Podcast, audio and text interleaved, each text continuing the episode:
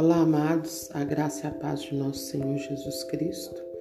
O episódio de hoje vai partir da, da carta aos Efésios, que nos orienta a andarmos em amor fraternal. E nos diz a respeito de atitudes que não convêm aos santos e de atitudes que convêm aos santos. Então, a nossa reflexão está em que atitudes nós estamos tendo que agrada ao coração de Deus. Somos imitadores de Cristo ou estamos imitando ao mundo?